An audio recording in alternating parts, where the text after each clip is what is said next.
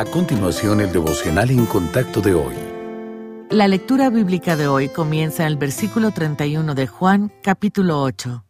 Dijo entonces Jesús a los judíos que habían creído en él, Si vosotros permaneciereis en mi palabra, seréis verdaderamente mis discípulos, y conoceréis la verdad, y la verdad os hará libres. Le respondieron, Linaje de Abraham somos, y jamás hemos sido esclavos de nadie. ¿Cómo dices tú, seréis libres?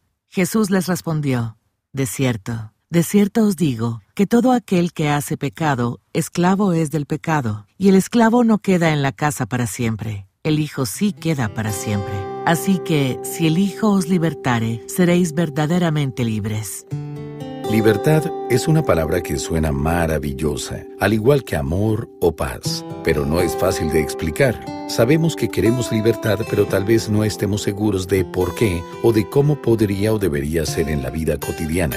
Mientras enseñaba en el Monte de los Olivos, el Señor Jesús dijo a la multitud, Si vosotros permaneciereis en mi palabra, conoceréis la verdad y la verdad os hará libre. Al principio, la gente no lo entendió. Pensaban que el Señor hablaba de libertad política, pero se refería a otro tipo de liberación. Él quería que supiéramos que, cuando nos arrepentimos y ponemos nuestra confianza en Él, Dios nos perdona y nos libera de la esclavitud y del castigo del pecado. En Romanos 6, versículos 6 y 7, el apóstol Pablo continúa el argumento asegurándonos que el pecado pierde su poder sobre nosotros cuando rendimos nuestra vida al Señor. Dios ofrece la victoria sobre la tentación y la limpieza de la mancha del pecado. ¿Cómo ha experimentado usted la liberación del pecado? Tómese un momento para expresar gratitud al Señor por su amor y perdón incondicionales.